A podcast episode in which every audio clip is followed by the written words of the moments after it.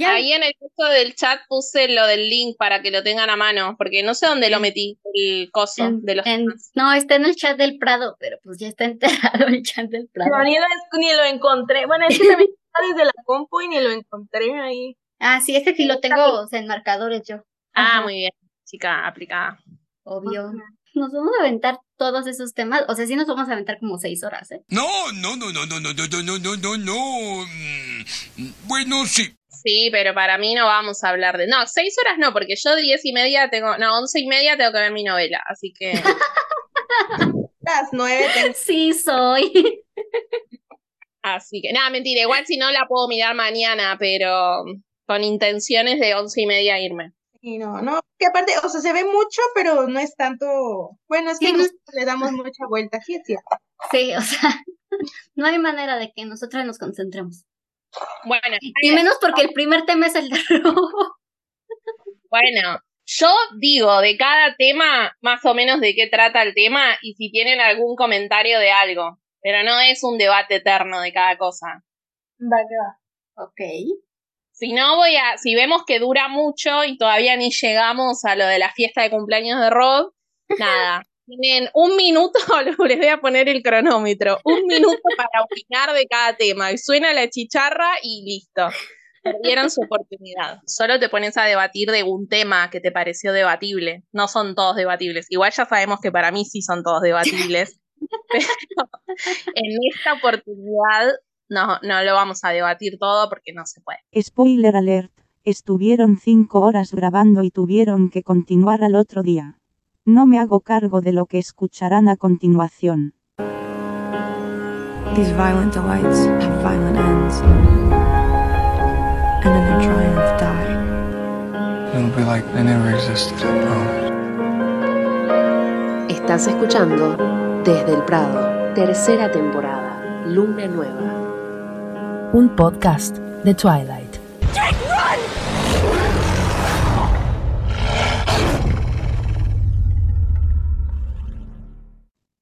Para todos y todas, ¿cómo andan? Bienvenidos a un nuevo episodio de Desde el Prado. Estamos acá en un episodio out of context, apellido del público, apellido de nosotras. Yo personalmente estoy hace como dos meses rompiendo las bolas que tenemos que hacer un out of context para charlar de todo esto que ha acontecido en nuestro fandom. Que bueno, nada, les damos la bienvenida y bueno, no sé, agárrense en su juguito fresco, su café, su tecito y siéntense a escucharnos y a chusmear con nosotras. Mi nombre es Ali y le doy la bienvenida a mis compis eh, Lu y Ani. Hello. Hola. Bueno, empezamos con el tema principal que nos trajo hasta acá.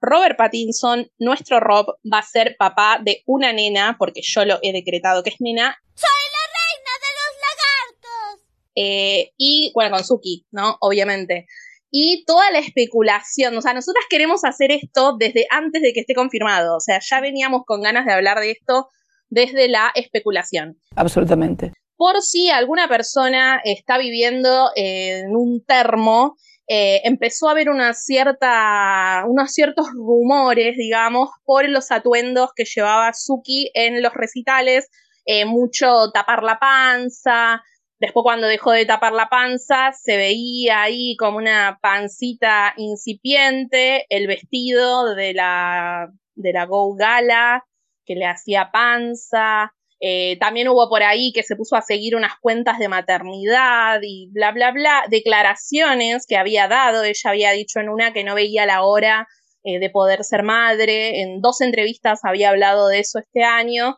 Y bueno, y finalmente eh, después salieron fotos paparazzi con Rob, en donde era evidente que tenía ahí una bebita. ¡Le llenaron la cocina de humo! ¡Le hicieron un y hace poquito, el que fue el domingo pasado, me parece, en el Corona Capital, en un festival de música en México, donde se presentó a tocar, finalmente lo blanqueó no muy a lo ninja, digamos, diciendo que se puso un vestido brilloso para tratar de tapar algo que tiene entre manos, pero que le parece que no funcionó porque obviamente se le veía la pancita hermosa. También hubo ahí como una cancelación de un show que tenía que dar por motivos personales, creo que era en Australia, Nueva Zelanda, por ahí, o sea que ya veníamos ahí como juntando porotitos para esta confirmación.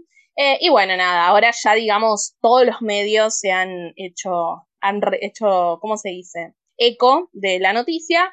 Eh, así que bueno, nada, no sé qué quieren comentar, chicas, sobre este tema. No, o sea, es, es que la cosa al día de la Met Gala, para quienes estuvieron ese día en Twitter. O sea, nosotras tres, o sea, o sea, nosotras tres éramos así de sí, no, sí, no, sí, no. O sea, yo estaba de que sí, las chicas estaban de que no, no, es que yo no la veo así, yo no quiero decir que sí, yo no quiero decir que no. Pero, o sea, sí que, sí. ahorita iba yo a decir algo aprovechando que dijiste tú, que porque tú dices que es niña. Tenemos datos científicos, ¿eh, Ali? Tenemos no, pero datos espera, científicos. el día de la Go Gala, nosotras con Luz ya estábamos arriba Sí. del barco. Ajá. O sea, el tema es que lo que nosotras decíamos era, yo personalmente, y Lu creo que estaba más o menos en la misma moto que yo, no iba a andar tirando porque una mujer tiene panza que está embarazada. Yo personalmente, o sea, si buscamos los tweets míos de ese día, obviamente ya estaba diciendo, bueno, ¿cuándo le compro la ropita a la nena? Pero cuando- ¿Para cuándo el baby shower? posición era, no está bueno, que porque, qué sé yo, capaz que tenía que hacer un papel de algo y había engordado, digamos, no porque una piba tenga un poquito de panza, porque decimos panza y la verdad era una pancita apenitas, no iba a andar diciendo, ay, está embarazada, me parecía recontra de, no sé, patriarcal y, y boludo decir eso, pero Ajá. personalmente sí creía que sí. Lo que no me parecía tanto era lo de las cuentas de maternidad y esas cosas, porque yo dije, bueno, eso puede ser porque tiene sobrinitos, porque le vinieron a hacer un canje, o sea, puede ser un montón de motivos, pero Pero es que fue en el transcurso de una semana, o sea, literal. De lo de las follows en Instagram fue tipo, digamos, martes, miércoles. Y para el sábado ya teníamos así como que una especie de confirmación en la Gala. O sea, y aparte, o sea, me estaba yo acordando y les estaba yo comentando a ustedes, chicas, que como por abril, mayo, Suki avisó que había dejado de vapear y, y fue más o menos al mismo tiempo que vimos que Robert empezaba con su palillo de dientes otra vez. Sí, no sé si se acuerdan que platicamos de eso. Sí, ¿sabes? Sí. Hace poco yo también vi algo que había sido en mayo y yo dije, ah, es, pero no me acuerdo qué mierda era. Y yo dije, ah, puede ser que capaz la cosa venía, pero no me acuerdo qué era. Eh, algo también había sido en mayo, pero no sé si era lo del VAP. Yo aquí estaba, sí estaba muy de acuerdo con, con lo de Ali. O sea, obviamente cuando salieron en la Met, eh, la foto como más sospechosa que creo que donde todas empezamos a alucinar es cuando Rob la tiene en la cintura y las manos de los dos están en su pancita, ¿no? Ajá, sí. Pero, pues realmente Suki es muy, muy delgadita, entonces obviamente cualquier pancita chiquita se le iba a notar más y el vestido que usó, es lo que también decíamos, no ayudaba mucho porque era como de tul. Después, en el de la Go Gala, cuando fue el vino, que es como más de tul, tampoco ayudaba tanto porque el corte como que daba a entender que el tul hacía la, la simulación de la pancita. Y como Ali, pues no queríamos decir de, ay, güey, sí, claro, está embarazada porque se ve más gordita, porque era como, güey, a lo mejor está en sus días y se inflamó y nosotros aquí ya embarazándola como prensa amarillista y pues no. Creo que enloquecimos en cuanto vimos ya la foto con la pancita más notoria, que creo que fueron cuando estaban caminando con la sudadera. Yo les digo, para mí, la Ajá. confirmación mía personal, la sonrisa que tenía Rob en la Go Gala. Claro, sí, no, mil por ciento. desbordaba felicidad el Ajá. pibe. En todas las apps, lo mismo. Pero no sé, viste cuando uno ve mucho, como hace tanto que uno lo ve tanto al chabón en video, fotos y demás, es como que te das cuenta, o sea, no sé, como que Pero- algo ahí de plenitud, de felicidad andaba. Es que creo que desde la, la Met Gala La Met Gala, había una ajá. miradilla ahí cómplice de nosotros sabemos algo que ellos no Ajá, que sí exactamente. Jugar con esto, Ajá. pero ahí como que era más notoria la pancita de Suki y ya la felicidad de ellos era como ya, o sea, de esto ya no se puede ocultar, es Eso era lo que dije yo que pasó en mayo. Ahora me acordé, no sé si ustedes se acuerdan, pero en ese momento más o menos había salido la canción True Love de Suki que se la Ah, dedicó a Rob. Y ella subió un video, o sea, es la primera vez que publica algo de rock en una red Ajá. social, publicó un video de la red carpet con la canción que le Con dedicó a Rob Ajá. en la Met Gala. El tema es que obviamente le debe haber caído hate o siempre las mismas conchudas de siempre y lo dio de baja. Pero eso era lo que yo dije que pasó en mayo. Que el otro día yo estaba viendo y dije, ah, esto también pasó en mayo. Era eso, o sea, la primera vez que ella subió algo de él a una red social fue en TikTok, un video de la Met Gala con la canción de, de True Love. Es que la Met Gala, o sea, precisamente lo que dijo Lu, que fue, o sea, como a principios de este mes, que empezaron a salir las, las fotos de, de ellos dos o sea, caminando así por, por LA. Y yo fue cuando, o sea, sí, sí les dije, chicas, es que esta foto se me hace sospechosa. Y, y, fue una foto de la Met. Porque sí, o sea, tiene razón Lu. O sea, traen una miradita y traen una sonrisita de nosotros sabemos cosas que ustedes no. Y suerte con averiguarlo, ¿no? Pero, o sea, la confirmación, o sea, tal cual, sí es cierto, fue en la Go Gala. Pero a mí me tocó ya en el momento en el que sal, empiezan a salir los videos en la, en la que, en los que este, están entrando al, ahora sí que llegando a la fiesta, y a Suki se le ven las caderas, o sea, la cintura se le ve así como que, ok, hola. Como diría Yakira, las caderas no mienten. Sí, creo que para este punto todas estábamos como, espero que sí, porque ya estoy alucinando y no quiero acusarme de body shaming a alguien solo porque se inflamó de su pancita. Pero ya era muy evidente que sí estaban. Y obviamente y empezamos a sacar cálculos porque aquí no estamos locas y no sacamos cálculos. Y yo me apoyo en que va a ser una niña. Punto. Es que, ¿sabes qué? Pues estaba, me estaba yo acordando, no sé, Suki publicó la semana pasada de que, la semana pasada o la semana antepasada de que, o sea, ya volví de que me perdí, ¿no? Y todas así como de, ay, o sea, gracias, ¿no? Ya después de que habían salido todas las fotos. Doña Comedia la Suquita. Pero antes de eso, subió unas fotos en las que según se había cortado el fleco y no sé qué, pero usó mucho la palabra niña.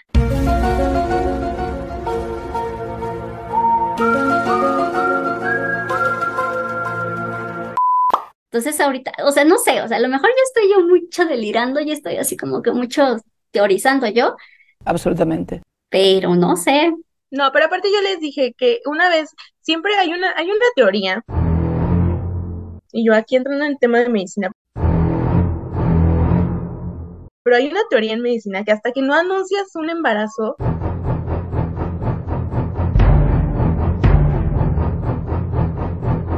el bebé se esconde. Delusions. O sea, puedes como que anunciarlo en la pareja, pero hasta que la pareja, y se ha visto en muchos casos, no lo hace como revelación a su familia o así, no se le nota la panza a la, embarazada. Entonces, por eso yo también les decía, hasta que lo hagan oficial, que después de la Go Gala fue cuando ya Suki salió y ya se le veía su pancita, dije, es que ahí lo hicieron oficial porque ya el bebé dijo, ya puedo salir y ser libre. ¿Qué dijo? Pero por la forma que tiene la pancita, yo sí 100% creo que es niña. Esto sí no es nada científico, ¿eh? Pero eh, mi, mi mente ahí dice que sí es niña. Y yo le creo mil por ciento a la doctora Lu.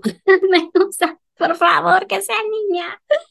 No, yo no tengo conocimiento científico, mi conocimiento es místico. Delusions. Para mí, él está destinado a ser papá de nenas. Es de esa gente que emana esa vibra. Y lo hemos visto. Las veces que le tocó actuar con niñas es increíble. Y aparte, él es como, bueno, obviamente se crió con dos hermanas, ¿no? Pero es como como delicado, como caballero, como divertido. O sea, imagínate lo tenés de papá, te morís de la risa, o sea, toca la guitarra, el piano, le hará una nana, cual Edward Cullen, o sea, no sé. Pasó medio fantasiosa, puede ser. En cambio, con un varón, Rob es como medio patoso para varón. O sea, jugar al fútbol no juega. Eh, tiene que andar corriéndolo ahí porque se está trepando. Es como que no lo veo, lo veo más como no sé, lo veo más como papá de nenas. Pero bueno, si tiene un nenito que no va a ocurrir por ahora, puede ser para el segundo o el tercero, eh, lo vamos a recibir bien igual. Pero para mí es una nena, yo estoy segurísima.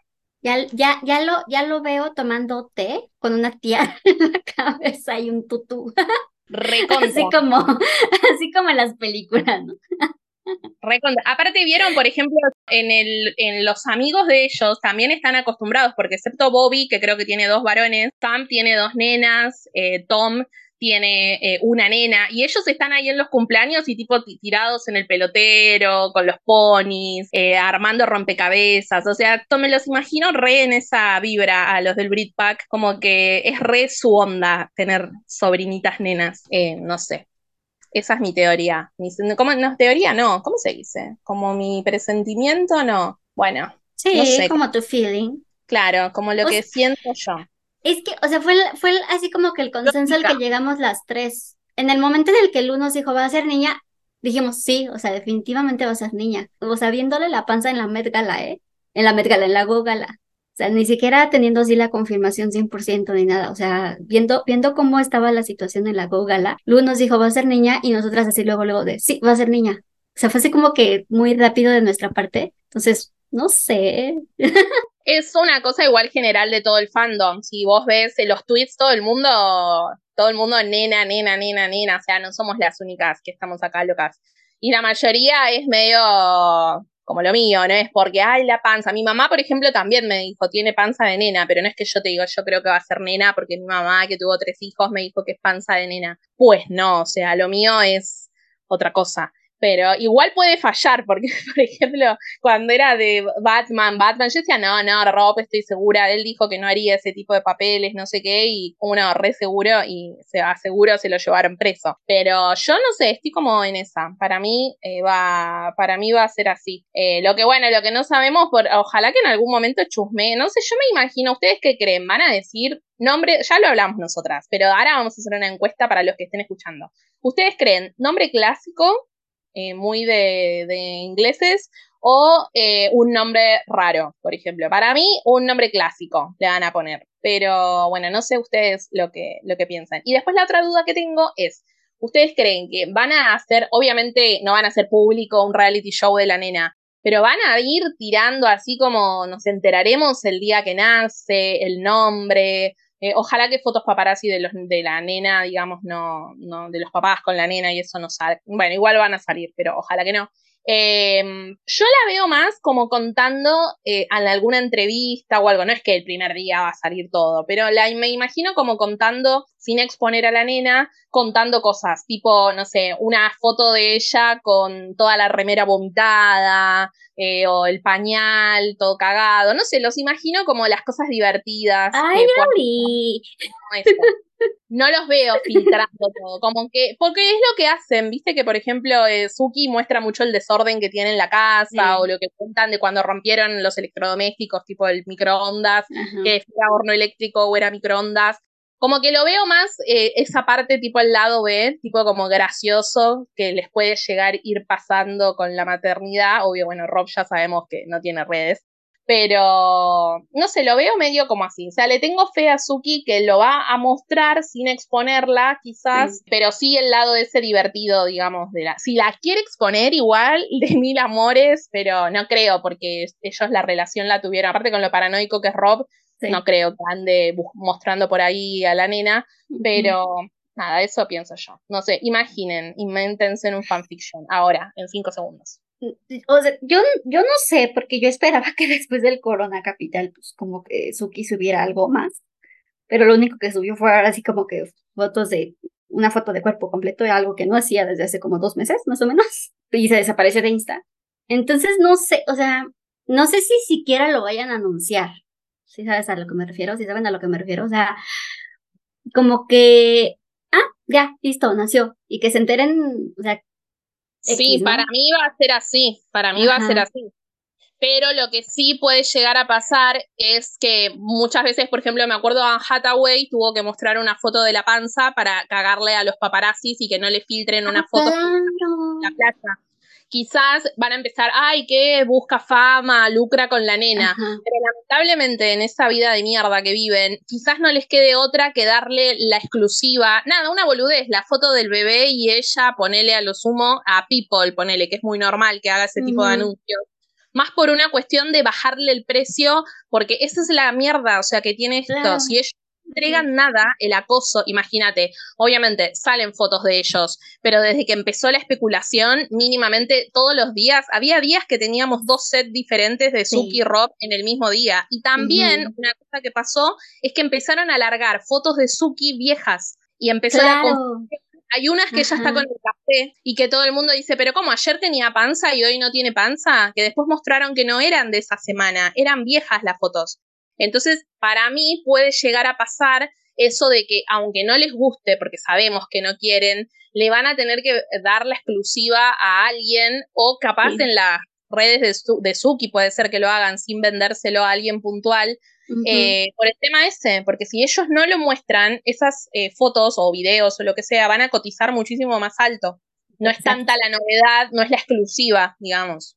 Exacto, y es, o sea, es algo que, que le reclamaron, o sea, perdón por lo, por el tema que voy a meter ahorita, ¿no? Pero no sé si se acuerdan que hace unos años Kristen empezó a hablar precisamente de esto, de cómo su relación con Rob se, se convirtió en un producto. Y obviamente las locas lo entendieron mal, ¿no? Pero va, va a lo que acabas de decir tú, Ali. O sea, si no lo hacen a sus términos, vamos a terminar conociendo a la niña de la peor forma posible.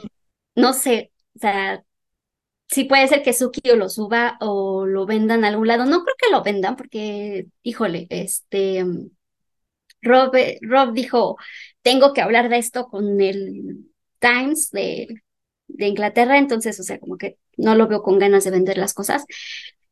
A Suki la veo más abierta, entonces a lo mejor como que sí va a tirar un poquito de cosas después. Pero yo me inclino más a la opción de que Suki va a compartir cosas en sus redes sociales, precisamente para evitar es- esto que acabas de decir tú, Ali. Yo siento que igual y nada más van a subir como una foto en el hospital o de la manita. No estoy 100% segura si venderían a la foto con la cara de la niña, bueno, del bebé, asumiendo que es niña, bueno, pero sí, o sea, estoy 100% de acuerdo que algo van a hacer para presentarla y tratar de evitar que los medios se les vayan encima, porque aparte, o sea, los dos tienen una carrera, no es como que de pronto Suki no lo acompañe a, a lo mejor al set o ella no tenga conciertos y, o sea, de que van a tener que llevar al bebé, lo van a tener que llevar. Entonces sí, creo que van a hacer algo muy a su manera, pero definitivamente es un, creo que es un momento muy temido porque sabemos lo que se viene y el, el masivismo que van a tener de los paparazzis, así que esperemos que lo, lo lleven de mejor manera. Referente al nombre, no sé por qué ahorita que lo dijeron de nombre clásico se me vino el de Victoria. No sé por qué siento que le van a poner Victoria. A lo mejor no como nombre único, Sí, pero siento que Victoria va a estar relacionado en su ajá. nombre. Sí, yo también estaba pensando justo en eso, pero ya se llama su... Se llama Victoria. Ajá. O sea, yo estaba pensando en algo Sí, más. pero no sé por qué siento que a su hija le, le, le van a poner Victoria. No sé por qué. Sí, o sea, esto es, sí, o sea, exactamente, yo pienso lo mismo. Ya, yo estoy pensando exactamente lo mismo que Lu. O sea, yo le pondría Kitty, porque Suki Kitty repega. Catherine, Catherine, o sea, para que sea Bueno, Kitty. pero le pueden decir Kitty. Exactamente, o sea, Catherine para que sea Kitty, como la de Orgullo y Prejuicio. Claro, claro, claro, claro, exactamente. Ajá, o sea, yo estoy pensando en algo así, exactamente como Victoria, Aparte, como... dicen, si le dicen Kitty Pats, re va. ¡Santo Dios! Ya se, se me pasé de estación, ¿viste? Como digo, Sí, ya. Necesitas calmarte un poco. ¡Cálmate! Si no te calmas, te perjudicamos.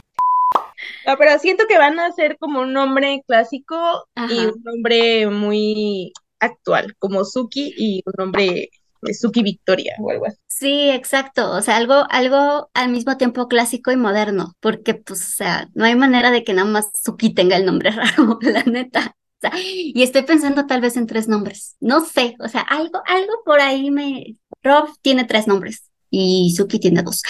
Pero a lo mejor ya hay algo ahí de tradición familiar. No sabemos si Victoria y Lizzie tienen otro- otros nombres. No- nada más sabemos de Rob, pero ¿qué tal si hay algo ahí de tradición familiar de que tres nombres para la, el, para la familia, para los Pattinson, a lo mejor?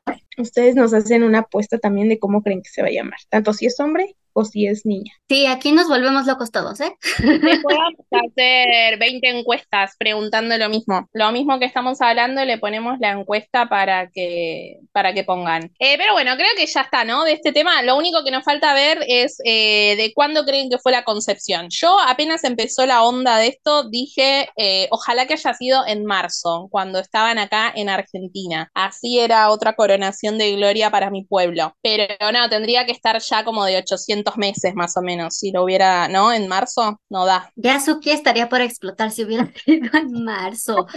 O sea, un embarazo de 20 meses. o Dejen de- sea, Siete Eh, pero también me confunde un poco el hecho. Yo pienso que para mí fue en mayo, porque muchas cosas. Pero Me confunde un poco el hecho de que en agosto fueron al safari y todo eso. La verdad que Ah, sabiendo que estaba embarazada, la aplaudo, porque con los miedos de ser primeriza y demás, anduvieron ahí, no sé, con los leones, con las tribus en el desierto, con el calor, globo aerostático. Yo, bueno, te La diré, mi mamá se subió a la banana cuando estaba embarazada de mí y aquí estoy. Explica muchas cosas. Pero no era primeriza, pero no era primeriza. No era primeriza. No, O sea, ya le valió. Pero es raro porque creo que hay algo como un instinto animal que cuando hay una embarazada, los animales tienen, o sea, te tiene a cambiar el olor, obviamente, y los animales lo perciben. ¿Qué dijo? Yo voy más a que fue entre junio y julio donde se concibió el bebecito. o sea, tipo que ya estaba, o sea, sí lo estaban planeando, pegó hasta mitades de año, pero es que no la, o sea, híjole, le veo, le veo mucha, mucha barriga como para que tenga tan poquito tiempo. Estamos en noviembre, cinco meses. No, la pancita que tiene es como de unos seis, siete meses. Exacto, o sea, y es, y eso lo venimos platicando desde la Gala, desde octubre, o sea, tú nos dijiste que estaba llegando a los seis meses. Sí, o sea, ya empieza a los seis meses. O sea, para mí que fue entre julio y es julio, agosto, septiembre, octubre, cuatro. Sí, junio, tiene que ser por junio más o menos. Mayo, O sea, junio, mediados de mayo, ajá. principios de junio. O sea, para la Met Gala no había nada.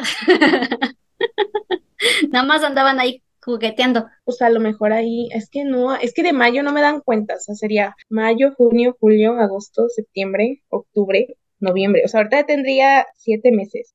Pues sí, No, pues- sí podría. Es que, o sea, es, es- o sea, así como que se me hace, o sea, no, no es, no es por body shaming, ¿verdad? Porque pues cada quien no, es primeriza, pues es, es su primer bebé, su primer embarazo y está muy flaquita, pero sí siento que está muy, muy grande bebé como para que tenga tan poquito. Mm, A ver, ¿qué día fue la Met Gala? La Met Gala fue el 20, el 21 de octubre. A ver. Y la, no, la Met, no la Go. La Met. Eh, y tuvo acá El el, primer lunes de mayo. el, el 5 de mayo estrenó la canción, me acuerdo, Suki, porque había subido un coso y yo me acuerdo que había puesto tipo, la hubieras esperado el 13 de mayo, boluda, para ponerla. Fue el primero de mayo, la Met Gala, porque es el primer lunes de mayo. El video salió como que unos días después, no, no para el cumpleaños de Rob, salió un día, unos días antes del cumpleaños de Rob. Claro, fue el 5 de mayo, me parece, porque Suki había subido El como 8 creo. un video, me parece, una cosa así. A ver, vamos a, vamos a investigar al, al Twitter de Suki, porque ella lo subió. Que Si es el 5 de mayo, ahorita da para que tenga las 30 semanas. Pero um, lo que que decían a mí de lo del tema de um, si era planeado y eso, para mí re sí por el tema de que ella tiró varios, o sea, yo me acuerdo, uno era ese que había, que eso había sido como en enero, en febrero, por ahí, como que Fue más o menos por marzo. Lo de, lo del vaping fue más o menos por marzo, abril. No, pero no digo eso, digo que ella dijo, porque lo del Ah, vapeo ok. puede ser, Rob dejó de vapear 800.000, 500 veces y no veo los 20 hijos todavía. Claro. O la, ella dijo puntualmente que se moría, o sea, que no veía la hora de ser mamá y después había dicho otra cosa más de la maternidad en otra entrevista, no me acuerdo qué era, después si me acuerdo, nuestra amiga Pepa lo pondrá acá insertado en la edición. Eh, no me acuerdo ahora, pero era como dos. Y también está, vieron esa declaración de Rob que había dicho lo de que si quería ser padre algún día y no sé qué tenía que entrega, entrenar porque no estaba en estado físico para andar correteando un nene de no sé cuántos años, una cosa así dijo. O Pero eso fue el año pasado. Bueno, pero estamos hablando de si estaban los planes. Ah, 100% estaba en los planes. Una que sigue mucho el hilo de la conversación es Annie. Eso voy. 100%. No es que, uh, pasó, obviamente estaban O sea, O sea, mil por ciento. En el pero momento, eso te digo, en declaraciones de lo, yo, por ejemplo, creía, porque vieron que hubo una etapa que Rob decía, sí, quiero ser padre joven, bla, bla, bla, me encanta, no sé qué. Después en otro momento empezó, no, no, no, no, no, no. Eh, con Scarlett le preguntaron un montón en esa época y no, no, no, no. Y ahora como que de golpe, cuando salió de nuevo Ajá. con, no, sí, tengo que hacer para poder estar en estado físico y bla, bla, bla, decís, ah, o sea, como que cambió algo en él. Entonces yo creo que re sí. el video de Tu Love salió el 5 de mayo. Ajá, ¿viste? Ajá. Eh, la canción obviamente salió antes. La Met Gala fue el primero de mayo. No es cierto, estoy, estoy. ¡Ah, chis! Pues fíjate No que si lo vemos así, sí puede ser, ¿eh? Que, que fue en mayo. ¿Qué creen que no fue el 5 de mayo? No fue ¿Qué el cosa? 5 de mayo. Lo del video de To Love fue. Ay, no, sí, pero aquí, ¿por qué me sale el 3? ¿Quién sabe? Ok, sí, 5 de mayo. Rebobinemos, por favor. ¿Lo entendiste? Porque yo no entendí. Creo que estamos, ¿no? Con esto. Chipi. Sí. No tenemos mucho más que decir, más que estamos contentas, los queremos y nada, estamos emocionadas por chusmearles la vida de familia de tres, que no va a ocurrir, pero lo chusmeamos con la imaginación. Arriba la esperanza, abuelita. No sé si vieron eh, que Kellan habló de esto, re lindo, dio un par de entrevistas que está promocionando una peli y dijo todas cosas. Me encanta porque todo lo que dijo es re lo que nosotros decimos siempre, Sí. como que le gustaba la pareja, que no sé, que Rob es re divertido, que va a ser un re buen papá, eh, no sé, que, bueno, no sé, todas cosas. Había dicho algo que es muy, que le encantaría tener un poco, no sé, el 10% del talento que tiene Rob, que él es muy genio en algunas cosas y en otra es medio, o sea, puso como medio goofy, pongámosle, como medio tonto. Ujú. Eh, pero habló, o sea, me pareció como que opina más o menos lo mismo que opinamos nosotros en general cuando nos preguntan sobre él. Es como una hermana más que la. Sí. Es el huelemoles del, del cast. Siempre es el primero en salir. Ay, qué bueno. Ah, sí, me alegro. Ah, sí, no sabía. Ah, sí, me encanta. Yo amo que comparte todas cosas del fandom. Siempre pone el osito de Emmet eh, Claro. cuando pone publicaciones. No sé, comparte tatuajes de los famosos huevos de, de la primera película, de la bolsa de huevos. No sé, un, un- no, te queremos, Kelam. Larga vida, Kellan. Tío Kellan. Ay, se me fue el pedo. Se escuchó como que abrió una puerta y luego ya no supe qué pasó. Sí, se me abrió la puerta, como que vino una ráfaga de viento y se abrió la puerta.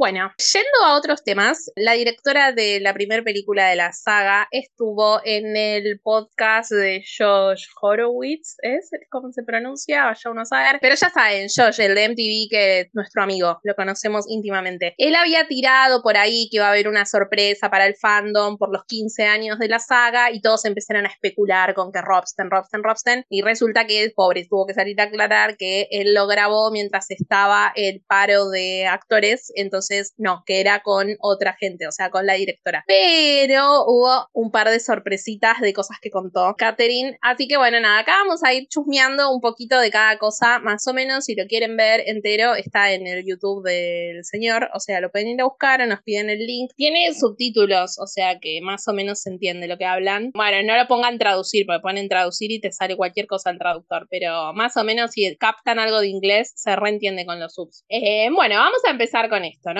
Guión desechado. Lo primero que habla Catherine es de, ¿se acuerdan de que habíamos hecho, de esto ya hemos hablado, nuestro imperio romano, que cuando presentaron, eh, claro, ¿cómo se llama esto? MTV antes tenía como una especie de estudio de películas y ellos tenían los derechos, hasta que después lo tiene Sumit.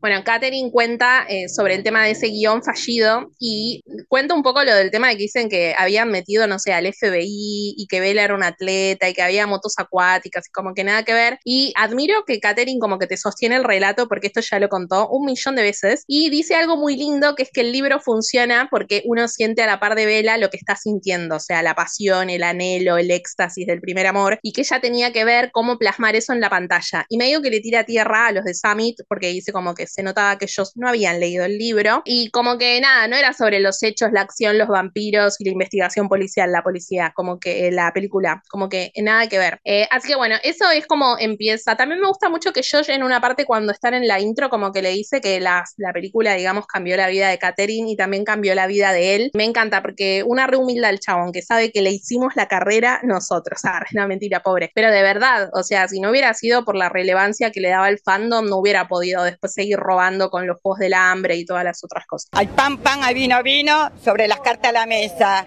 Y con mucha verdad, nada de mentira. Aparte creo que Josh se supo ganar al fandom, honestamente, porque veníamos de eh, no sé, los medios amarillistas que preguntaban como cosas muy absurdas. Y él como que era un fan más que de pronto conocía a sus artistas favoritos y entonces podía preguntarles las cosas que nosotros queríamos saber y creo que siempre nos involucró mucho. Entonces, sí, está padrísimo. A mí me ama, me, me ama, me encanta la idea de que Catherine se plantó muy bien en lo que ella sabía que quería del libro y no se dejó llevar, porque creo que cualquiera podría dejarse llevar para tratar de hacer más taquillera la película, pero ella como que entendió la esencia del libro y creo que por eso la primera película queda tan perfecta en su dirección. Sí, sí, mil, mil por ciento, o sea, era necesario que, que Catherine, más bien que llegara alguien que entendiera a Bella sobre todo, porque pues al fin y al cabo ella es la que narra el libro para poder hacer la película, ¿no? Con respecto a Josh, híjole, o sea, Josh es, si no, el favorito, mi favorito, uno de mis favoritos. Porque no, o sea, no solo, no solo la manera en la que supo ganarse al fandom, sino la manera en la que se ganó a Robert y Kristen, porque muy difícilmente Robert y Kristen se animaban en las entrevistas, muy difícilmente bromeaban con los entrevistadores, a no ser que estuvieran en un, talk show, ¿no? Obviamente, que es en donde, pues, o sea, se tienen que liberar más, pero tuvieron una química súper diferente con Josh, sobre todo Kristen, porque no me acuerdo qué fue, si en la, si en la premier de, creo que fue en la, la premier de la primera parte de Amanecer, que Kristen le dice que, o ya trae los zapatos o los tenis, digo, o algo así, y Josh dice, bueno, Kristen Stewart, ¿no? a Rob lo se, supo llegarle a Rob, supo, llegarle a Kristen y no sé, o sea, eso lo hace así como que el indicado para hacer esta clase de conmemoraciones. Él fue el que hizo el aniversario de los 10 años, ahora hace el aniversario de los 15 años. Entonces, sí, o sea, yo fui de las que empezó así de, más vale que estén Robert y Kristen, obviamente estuvieron Robert y Kristen, ¿verdad? Este, pero fue una buena manera de hacer los 15 años. O sea, siempre nos andan sacando que nuevas ediciones de las películas y de que resulta que contenido nuevo y la verdad es el mismo contenido, pero a lo mejor en 4K o algo así. Pero Josh siempre lo hace diferente. Josh siempre dice, ok, les voy a dar algo especial, voy a hacer algo especial y esta vez lo hizo bastante especial, muy, muy, muy especial. Un minuto era el comentario, Marianita. Ay, perdón, ya sabes cómo soy. Si ya saben cómo me pongo, ¿para qué me invitan? Bueno, seguimos. Próximo. Casting de Jacob, casting de Bella, casting de Edward. Bueno, todos los castings de los que habló. Los casting fallidos de famosos, casting de los cuatro Edwards, ese la vamos a separar ahí, hablamos tema aparte porque quizás surge más, más comentario. Eh, del casting de Jake habla un poco de que querían un nativo americano, pero que no conseguían uno que actuara bien, medio cancelable, ¿no? Esto igual, es como cuando los festivales de música se quejan de que no cierra ninguna mujer y te dicen, ay no, pero no sé, tipo cupo femenino y te dicen, ay no, es que no hay ninguna buena que por su propio mérito lo pueda hacer. Es medio raro el concepto de que ningún nativo sabía actuar. Pero bueno, nada, como que cuenta que tenían a un pibe, no sé qué, y que nada, lo, habían elegido y todo, pero como que no tenía experiencia, eh, entonces no funcionó. Del casting de, Bella cuentan la historia que ya sabemos, ¿no? Esa famosa de la proyección de la película de Lords of Downton que estaba Michael Angarano, el novio de Kristen. Y eh, ahí, digamos, está John Penn, entonces le quita de ahí al, al protagonista y después cuando Katherine va a la proyección de Into the Wild, le roba, digámosle entre comillas, a Kristen. Y dice, me gustó esa parte, me la anoté, pero ustedes dirán, esta piba, ¿qué le importa eso? Que ya se sabe, porque dice que se enamoró de cómo Kristen se sentaba en el tráiler, en el tráiler de, bueno, no, bueno, deben haber visto todos Into the Wild. Si no, vayan a verla y después me dicen. Y cuenta el tema de lo de la audición con Jackson, que se fueron hasta allá y demás. Bueno, de el casting de Edward, ¿no? Me encanta porque habla de Rob con una dulzura como si lo, tiene durante, bueno, con The Kristen también, pero como que lo tiene entre algodones, como habla de él durante el podcast. Que decía que es como muy modesto, muy humilde, muy autocrítico y que estaba muy nervioso de no poder estar a la altura. Y ella lo calmó diciéndole que grabe la escena tranquilo, que no pare de grabar, que se quede tranquilo, que si está haciendo algo horrible, ella le va a avisar. Eh, bueno, y también habló del cambio de look, que le tuvo que hacer pelo, cejas, dientes, eh, ponerlo con un entrenador, que puso mucho esfuerzo. Bueno, habló re lindo de él y habla también del proceso emocional, que no fue solo un cambio corporal, sino que él se metió en el personaje haciendo todo este proceso de escribir el diario de Edward, de escribir las cartas que supuestamente le mandaba a Carlyle su personaje, bueno, etcétera. También habla también de Kristen, que dice que ambos son duros consigo mismo y está bueno también de Kristen que dice que ella tiene como un detector de eh, bullshit, digamos, como de, no sé cómo traducirlo, porque no es de mentiras, pero sino que se lo, o sea, si ella no se cree lo que está diciendo, no puede actuarlo y te va a cambiar el guion sí o sí y bueno, Katherine cuenta que ella estaba como abierta a que eso suceda también. Sobre los famosos, Josh le pregunta si recuerda a Lily Collins, a Jennifer Lawrence, a Brie Larson, que son todas actrices que dijeron haber audicionado, audicionado para Bella, y Katherine eh, dice que no se acuerda de ninguna, que dice que para ella siempre tuvo en mente a Kristen y más cuando después la conoció y que le encanta a Kristen, o sea, solo tiene ojos para Kristen, que le gusta a Kristen porque ella nunca te va a sobreactuar y que obviamente, nada, tiene una luz que se ve increíble en cámara y demás, que probablemente haya, o sea, no haya pasado, se audicionaron para Vela, fue en otra instancia en que todavía no, o sea, no llegaron a audicionar con ella, deben haber audicionado con algún productor o la gente de la dirección de casting, etcétera, ¿no? Y después del casting de los cuatro, hace poco hablábamos con Annie de que ella me decía, porque ahora de repente medio Hollywood más o menos, ahora salió a decir que audicionó para Edward. Pero los cuatro, que son los que siempre dijo Katherine, son Ben Barnes, el que hace de Caspian en Narnia, eh, Shiloh Fernández, que, bueno, un nefasto que hizo la de la chica de la capa roja, que después hizo Katherine con Summit, Jackson y obviamente Robert Pattinson. Y bueno, lo dejo hasta ahí, después hablamos puntualmente de este casting, no sé si quieren comentar algo de lo anterior, niñas. Yo solo decía que me encantó que dijo que desde un principio ella sabía que era Kristen y que ya pues casi casi dijo me seguía a todos porque era ella. Sí, o sea, se cerró completamente a las otras chicas que, que audicionaron tanto que se, que se olvidó de ella eh, y decidió en ese momento que iba a ser Kristen, entonces creo que eso, ah, eso es, es algo que hay que resaltar de esta, de esta parte. Bueno, nos adentramos al tema de los cuatro señores que audicionaron con Kristen. En el podcast ya lo ha dicho miles de veces, pero siempre es muy lindo repetirlo. Este es el imperio romano de las chicas lindas. Disculpen las molestias. Dice que todos eran buenos actores, digamos, los cuatro que audicionaron, pero que con Kristen y Rob notó esa conexión fuerte.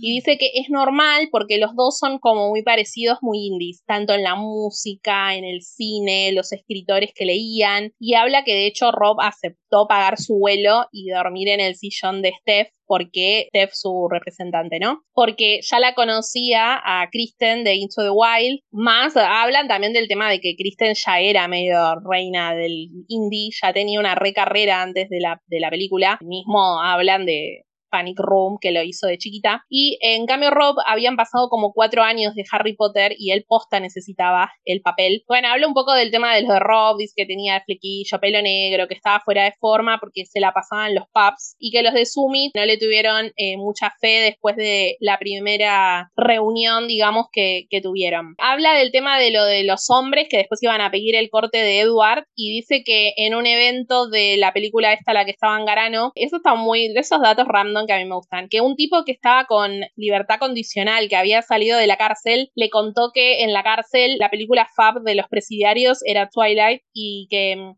mucha gente se le acerca a decirle como no es para mi grupo de etario de edad o para mi género, pero como que aman Twilight. Y bueno, nada, esto de que, bueno, siempre decimos, ¿no? Como decía Rob, está en 2010 hatear a Twilight. No, it's not even cool to be a hater anymore. Eh, bueno, y siendo de nuevo al casting en sí, las famosas cintas, que ya debe estar harta de que le pregunten, dice que no las mostró porque no estaban bien iluminadas, no tenían maquillaje ni peinado y que los dos tendrían que querer, o sea, Rob y Kristen, y que como que nunca le dijeron, che, podemos sacar las audiciones a la luz. Así que, eh, no, medio como que se cagan de risa Josh y Katherine, como de, no way, esto no va a pasar. No, God, please, no, no.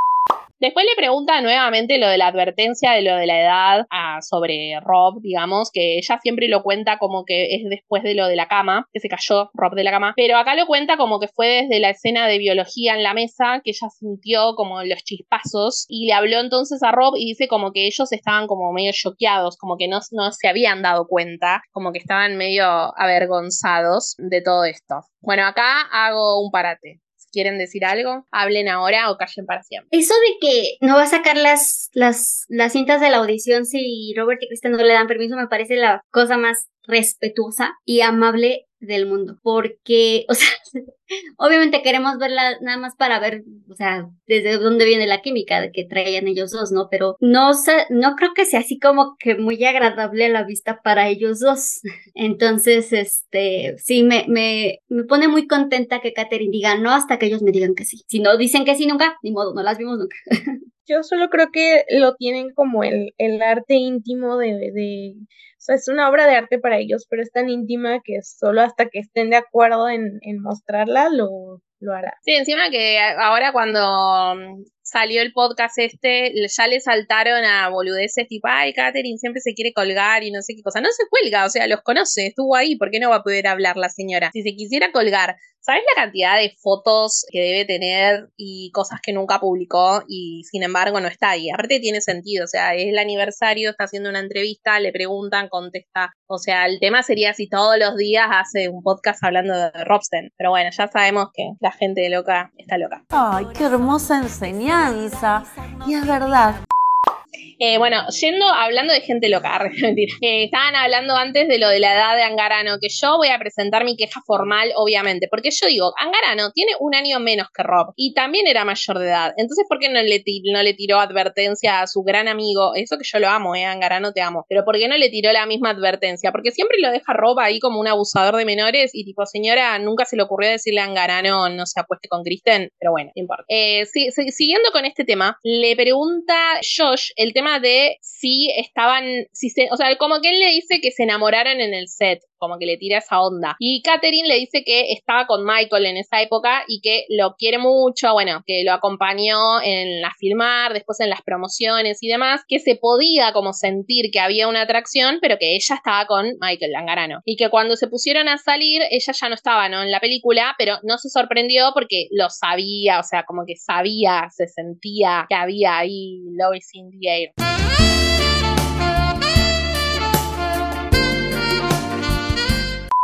Así que bueno, esa es su, versión de los hechos, ¿ves? Para los que vienen, yo está, para mí está perfecto, porque siempre ellos, o sea, Kristen lo dijo en Howard Stern, que empezaron a salir en 2009, o sea que todo, todo va en la línea de tiempo que todos creíamos que iba. Eh, es que creo que con respecto a lo de, a las edades de, de Michael y de Rob, pongámoslo así, Catherine se, se metía más en problemas con respecto a Rob que con respecto a Michael. Entonces, yo creo que por eso salió de ahí la, no, pues, o sea, más, más que por cuidar a Rob, lo hizo para cuidarse a, a sí misma de, no, no tienes problema, no te metas con esta niña que tiene 17 años. ¿Tú tienes, cuántos años tenía? ¿21 años? 21. O sea, siempre me salen mal las cuentas. Sí, yo creo que es más eso, o sea, que, que no, que tanto Samet como Katherine no vayan a tener problemas porque Kristen es, e, era menor de edad y Rob pues ya, o sea, ya era mayor de edad legal en Estados Unidos. Entonces, este, sí, no, o sea, yo creo que va más por ahí que por otra cosa. No, sí, capaz tenían la excusa de que, o sea, Kristen y Michael Angarano empezaran a salir en Speak, digamos, ellos trabajaron juntos en una peli y quizás en ese momento, como los dos eran menores de edad, tienen la excusa esa de que la relación no empezó como un mayor de edad con una menor de edad, sino que, pero me parece medio inverosímil porque no es que Rob tenía 30 años, o sea, me parece una boludez, pero bueno, si es ilegal es ilegal. Lo respetó porque hasta 2009 nada. Exacto, ahí está, ahí hay un detallazo que Rod se esperó hasta que Kristen tuviera 18 para aventar su flecha. Entonces. Nah, igual le estaba pidiendo matrimonio. obviamente, desde que Kristen tiene, tenía 18 años, desde que tenía 17 años, Rob ya le estaba tirando los perros. Pero oficialmente se esperó hasta que tuviera 19, 18. Yo, para mí, se enamoraron al primer, o sea, fue a ver a primera vista y nada más se hicieron medio mensos. Kristen porque respetaba su relación, Rob porque sabía que sí era menor y tenía la advertencia, pero se enamoraron de que se vieron en, en esa actuación en la cama, punto. Bueno, siguiendo con esto, después hablan un poco del soundtrack, de la validación que les dé que esté Carter, bueno, lo del acuerdo de Alex Patsabas, eso que sabemos todos, lo de que Hailey de Paramore y Perry fueron a la sala a ver cómo estaban haciendo la peli para inspirarse. Igual todo chamullo porque sabemos que la de Paramore ya estaba hecha de antes, pero bueno, ponele. Bueno, hablan de eso más que nada, de esto creo que no hay mucho de comentar. Lo que sí vi que les comentaba ayer a las chicas, que no llegué a mirarlo del todo, es que si les interesa el tema del soundtrack, eh, los de Rolling Stone hicieron un, como un podcast, digámosle, en video, un Zoom, básicamente, que está Katherine, está Carter, está Alex Sabas y está, no sé cómo se llama, pero la cantante de Ice on Fire, la canción la que dice, oh, oh, oh, oh, oh, bueno, esa. Eh, así que bueno, nada, si les interesa pueden buscar ahí, no sé, en el YouTube de Rolling Stone está, si les interesa mirarlo. No sé si de esto de alguna quiere comentar algo o paso al que sigue. Hermosa tu interpretación, Dali, punto. o sea, te luciste de aquí a Broadway. No, bueno, en audio 1,5, ¿viste? en velocidad 1,5. Eh, lo otro que teníamos era Ah, los ensayos. Catherine habla mucho de algunas escenas que eh, necesitaba que se sientan eh, como reales y que Robbie y Kristen después del trabajo solían juntarse a ensayar, ñeque, ñeque, ñeque. Ja, ahora le dicen ensayar. Y probar si estaba esa química. Que, bueno, ese tipo de escenas, ah, porque no sé si lo dijimos, pero se supone que el podcast era un watch along y se ven chiquitito en un recuadro en la peli y hablan de cualquier cosa tipo nosotras, pero cada tanto hacen un comentario sobre la escena que está pasando en ese momento. Ah, en el momento que están hablando de esto está la escena esa de cuando Vela, después de lo del accidente de la camioneta, la de que disfrutes de la decepción, en esa se necesitaba, digamos, que sea súper creíble lo que estaba pasando. Y bueno, nada, Katherine habla como de que tuvo que tomar clases de actuación para entender la presión y poder ayudarlos y en qué momentos reducir el, equipo y que no haya tanta gente, bueno, cosas por el estilo. Raro eso, ¿no? Después lo habrán hecho porque yo no escuché que en las otras películas se junten en el hotel. De hecho, vieron que Willem Dafoe, que dice que no había hablado nunca con Rob porque el chabón no quería ensayar las escenas, no nada, y como que lo empezó a conocer después de la película porque como que él quería ensayar y Rob no quería. O sea, ¿qué onda? Rob después quedó con miedo de enamorar y no ensayó nunca más en su vida. Eh, raro, raro. Te cachamos, Robert Pattinson. Híjole, no creo que. Obviamente era broma lo que decías, ¿no? Pero hablando un poquito del método de Rob, más bien del método que yo creo que tiene Rob, que es cero método, este, del que tanto se habla, yo creo que la diferencia es que Rob necesitaba no conocer a Willem para poder hacer el papel. Y en, y en Twilight, Rob necesitaba conocer a Kristen para poder hacer a Edward. Entonces. Claro, es verdad. Si se hacían compis, no iba a funcionar porque se odian en la película. Son dos desconocidos que se ven obligados a convivir en las peores circunstancias.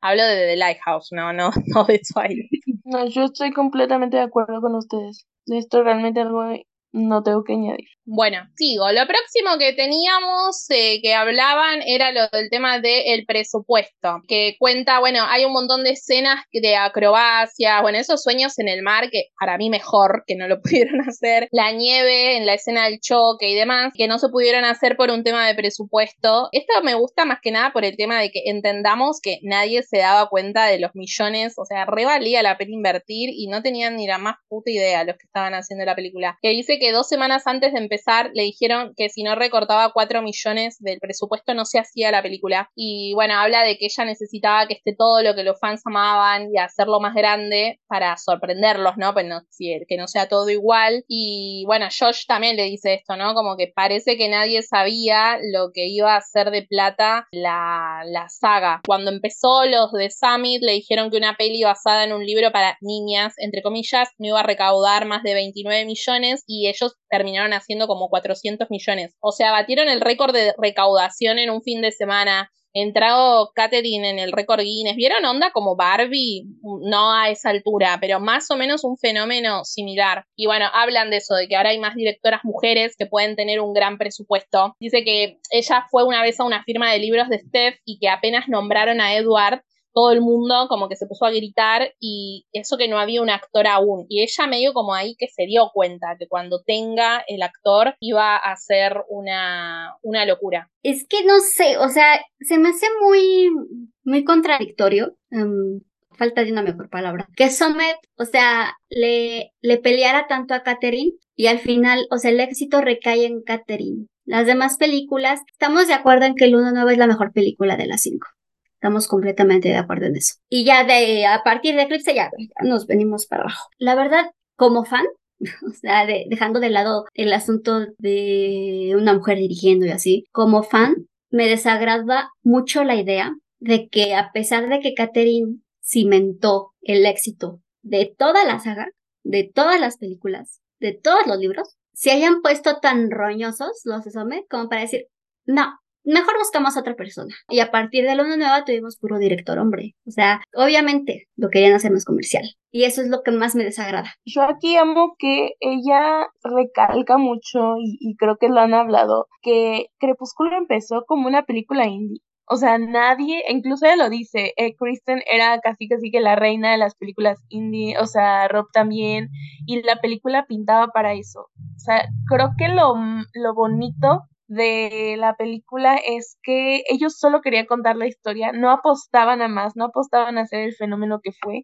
y como no tenían, digamos, nada que perder, lo apostaron todo a hacerlo lo más fiel al libro. Catherine se, se o sea, como dijimos, ya se aferró a, a, defender la historia, a buscar a la Bella que le diera la, la vibe perfecta del personaje, que por eso es que tuvo el éxito que tuvo. Sea, pero me encanta que ella siempre recalca que ellos no sabían que iba a ser un éxito y que esto inició siendo completamente indie y, y pues resultó y pegó y eh, sí sobre esto después ahonda un poquito un poquito más sobre el tema de lo del cambio de directores y demás. Bueno después otra cosa que yo me anoté acá que no hay mucho que debatir es algo simplemente que no sabía es que hubo una audición y lecturas de química con Kristen en la casa de Catherine con los cuatro Jacobs o sea con Taylor y tres más. Es la primera vez que yo escucho esto. Siempre escuchamos el casting de los cuatro Edwards en la casa y demás pero es la primera vez al menos yo que escucho esto de que, de que también hubo un casting con cuatro Jacobs. No sé si ustedes habían escuchado alguna vez. Yo es la primera vez que escucho. En lo absoluto. Yo no, no me acuerdo. Para nada. O sea. Y encima yo que soy una máquina de que lo tuvo. O sea. Claro. Sí, o sea, yo desde Luna Nueva sé que toda la tribu, toda la manada son actores, este. Nativos americanos. Y obviamente me puse a investigar un poquito por ahí y caí en que Taylor también es nativo americano, pero hasta ahí. O sea, ese, ese pero es lo muy único. cruzo, porque es como 0,00. El que, Exactamente. En el que me decir, hay uno de los chicos, me parece que el que hace de Embry es el que tiene así como los labios. Claro.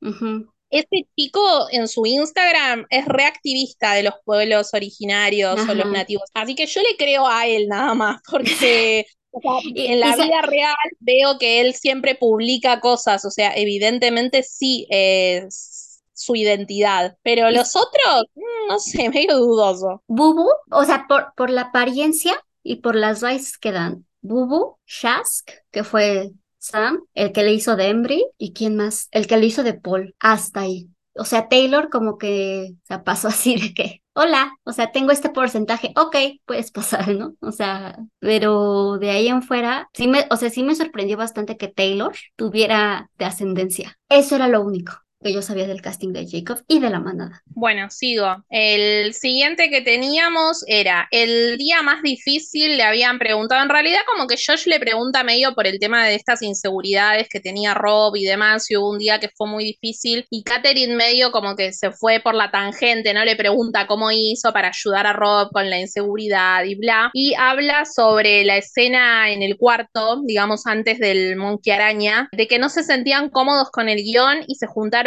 Robert y Kristen en el hotel a ensayarla un día antes y terminaron haciendo una reescritura esa misma mañana de la grabación en la habitación porque ellos no se acordaban las ideas de lo que estaba. Por eso, dudosas esas reuniones en el hotel, porque supuestamente se juntaron a ensayar, no les gustó, tenían una idea y al otro día de la mañana no se acordaban cuáles eran las ideas y bueno, se juntaron con Katherine y lo reescribieron. Muy raro, me parece, pero bueno, eh, lo que vale es la, la intención. Y bueno, nada, de ella que dice que para ella era importante que se sientan cómodos con lo que tenían que decir y demás. Es que es lo que decimos, para mí que en estos ensayos obviamente se la pasaban tonteando y se la pasaban coqueteando Y pues obviamente al otro día cuando era como, bueno, ¿y qué trabajaron? Era como, ah, en enamorarnos trabajamos mucho.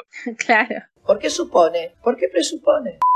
Bueno, el otro tema que hablan es del Festival de Roma, que cuenta que fueron al festival solo para pasar un teaser del tráiler y fueron a la firma de libros. Bueno, esta anécdota es conocida, ¿no? Que había mucha más cantidad de la gente que esperaban y dice que ellos no tenían seguridad y tuvieron que ayudarse entre los tres para subirse a la camioneta y ahí se dieron cuenta como, bueno, esto es grande, la gente se está volviendo loca, vamos a tener que tener seguridad y ahí medio como que, como que empezaron a, o sea, como que ese fue el punto quizás de inflexión. Y Josh le pregunta por el tema de que vio cómo sus vidas cambiaban para siempre, eh, refiriéndose, ¿no? A Roba, a Kristen y a Katherine también, ¿no? En otra medida, pero también para ella. Y ella habla, eso me dio una ternura que a veces se siente como culpable y que, por ejemplo, mientras filmaban a veces se sorprendían si alguien se quedaba mirando porque eran todos como medio gente que estaba fuera del radar y de repente esa gente necesitaba guardaespaldas y cuenta, por ejemplo, que Kristen la llamó la primera vez que le pasó de que fue a desayunar y y había paparazzis en la puerta de la casa. Y dice de nuevo, ¿no? De que se siente culpable, dice que son almas preciosas los dos y no quería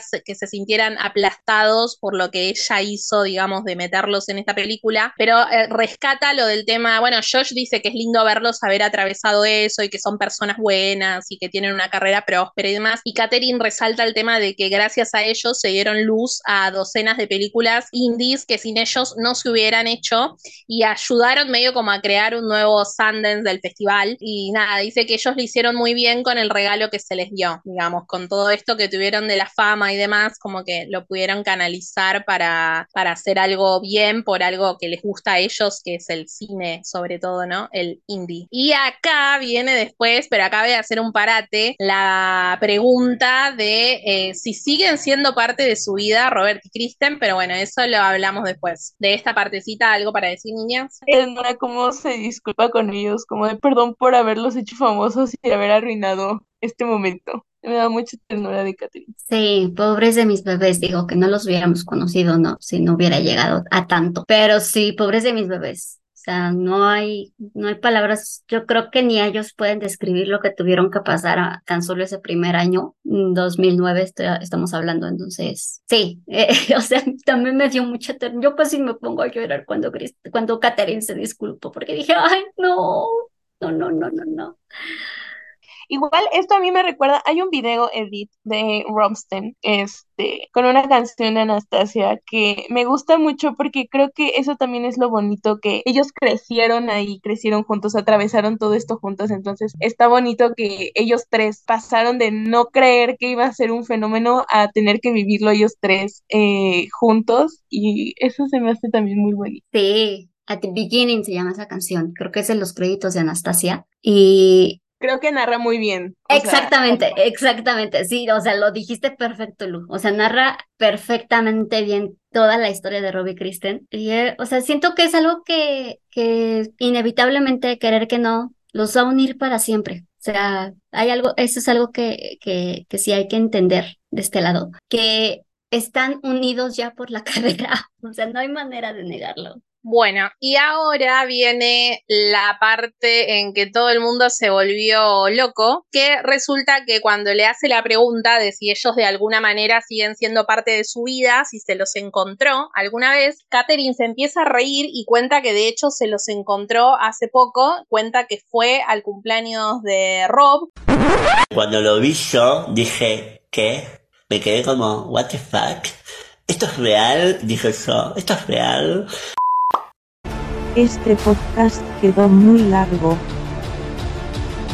Nos vemos en la segunda parte para hablar de Robsten. Muy pronto, en Desde el Prado, un podcast de Twilight.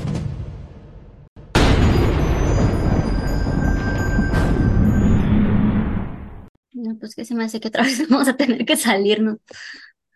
Pero no dijo que entraba. Dice que está cargando. ¿De qué te reís? ah, es que le está actualizando la, el Zoom. Es que le digo, le voy a dar unos buenos cates a tu computadora y me pone por dos. Ah. Dice, pero ya vence en 60. Sí, es que le está actualizando el Zoom. A mí me, a mí me tardan, pero en la aplicación de desktop. Ahí apareció la infiel. Yay. La infiel. No soy infiel. Tiene el pelo mojado, así que no nos mintió, se estaba bañando. Sí, estaba bañando. Infiel, pero limpita. Sí, infiel pero sincera, pues. Al menos admito mis infidelidades. Al menos nos cuenta. Claro, exacto. Una relación abierta. Es porque esa distancia, por eso. Ándale, exacto. Recording in progress. Las escuché a ti y a ella al mismo tiempo.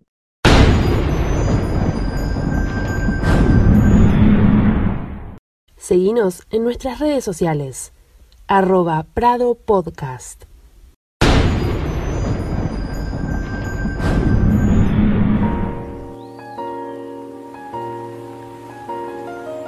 But it's my job to protect you.